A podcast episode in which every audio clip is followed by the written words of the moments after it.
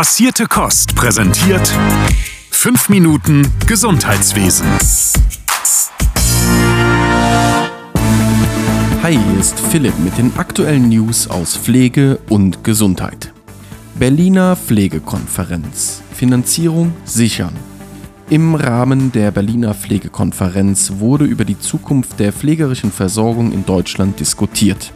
Im Fokus dabei lag die langfristige und nachhaltige Finanzierung der Pflegeversicherung sowie die Prävention und Unterstützung von pflegenden Angehörigen. Derzeit gäbe es in Deutschland rund 5,4 Millionen Pflegebedürftige und in den kommenden Jahren sei mit bis zu 7,5 Millionen zu rechnen. Daher braucht es dringend effizientere Strukturen und attraktivere Arbeitsbedingungen in der Pflege. Dazu gehöre auch die bessere Arbeitsverteilung zwischen Fach- und Hilfskräften sowie die Einbindung von weiteren Berufsgruppen in die Versorgung.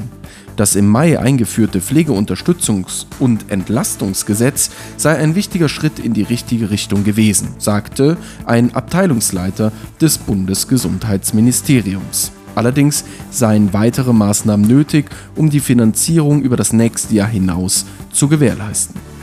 Diskussionen über Transparenzgesetz. Momentan wird im Gesundheitsausschuss des Bundesrats diskutiert, ob das neue Transparenzgesetz zu Beratungen in den Vermittlungsausschuss überwiesen werden soll. Denn zu dem Gesetz hatte es mehrfach Kritik seitens der Länder gegeben. Das Ziel, die Transparenz in der stationären Versorgung zu verbessern, werde mit dem Gesetz nicht erreicht. Vielmehr werde es zu Verunsicherungen der Patientinnen kommen. Außerdem sprachen die Länder von einer durch das Gesetz ausgelösten Fehlsteuerung, wenn vermehrt nur die Schwerpunkt- und Maximalversorger angelaufen werden sollten. Am 24. November wird entschieden, ob das Gesetz in den Vermittlungsausschuss überwiesen wird. Mehr Azubis in Gesundheitsberufen. In Rheinland-Pfalz wurde das Schulgeld an den 15 privaten Gesundheitsfachberufsschulen abgeschafft. Und siehe da, die Zahl der Auszubildenden ist deutlich gestiegen. 876 Azubis haben zum neuen Schuljahr eine Ausbildung in den Bereichen Ergotherapie, Logopädie, Physiotherapie oder medizinisch-technische Assistenz angefangen. Das sind rund 20 Prozent mehr als im Vorjahr. Arbeits- und Sozialminister Alexander Schweitzer sagte, dass dies ein wichtiger Beitrag zur Fachkräftesicherung gewesen sei. Das Bundesland hat für das Projekt in diesem Jahr rund 4,5 Millionen Euro bereitgestellt und zahlt den Schulen pro Ausbildungsplatz 440 Euro im Monat. Das klingt doch nach einer guten Sache für alle Bundesländer. Ersteinschätzung in der Notaufnahme.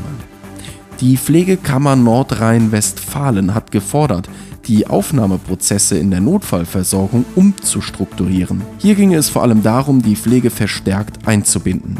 Die Pflegekammer bezieht sich in ihren Forderungen auf die vom gemeinsamen Bundesausschuss erarbeitete Richtlinie zur Einschätzung des Versorgungsbedarfs in der Notfallversorgung. Diese wurde im Juli vom Bundesministerium als rechtswidrig eingestuft, woraufhin der Bundesausschuss juristische Schritte eingeleitet hatte. Die Pflegekammer NRW bekräftigte nun, dass sie die Aufgaben in der Notaufnahme mitgestalten will.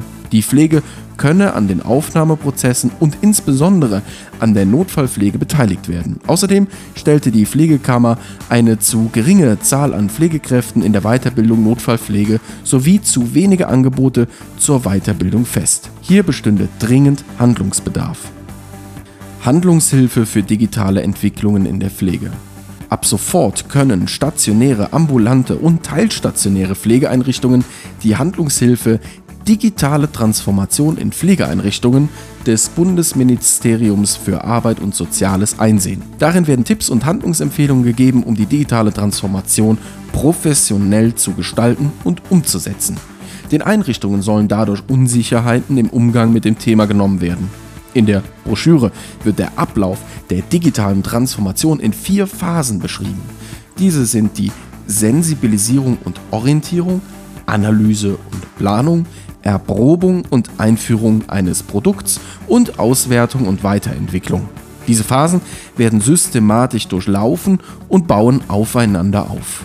Teilnehmer für Entwicklung eines Expertenstandards gesucht. Das Deutsche Netzwerk für Qualitätsentwicklung in der Pflege, das DNQP sucht interessierte Einrichtungen für ein wissenschaftlich begleitendes Praxisprojekt. Darin soll das aktuelle pflegerische Qualitätsniveau zur Kontinenzförderung auf den Prüfstand gestellt werden und weiterentwickelt werden. Und die Ergebnisse sollen dann in den neuen Expertenstandard Kontinenzförderung in der Pflege mit einfließen. Das Projekt wird von März bis September nächsten Jahres laufen. Alle Einrichtungen der stationären und ambulanten Langzeitpflege, Krankenhäuser jeder Versorgungsart, Rehabilitationskliniken und Einrichtungen der Kurzzeitpflege können sich jetzt bewerben. Den Link, mehr Infos über das Projekt sowie das Bewerbungsverfahren findet ihr wie immer in unseren Shownotes. So, und das war's von mir. Bleibt frisch und gesund. Bis nächste Woche. Euer Philipp von Passierte Kost. Passierte Kost. Pflegethemen mundgerecht angereicht. Ein Podcast von Noventi Care.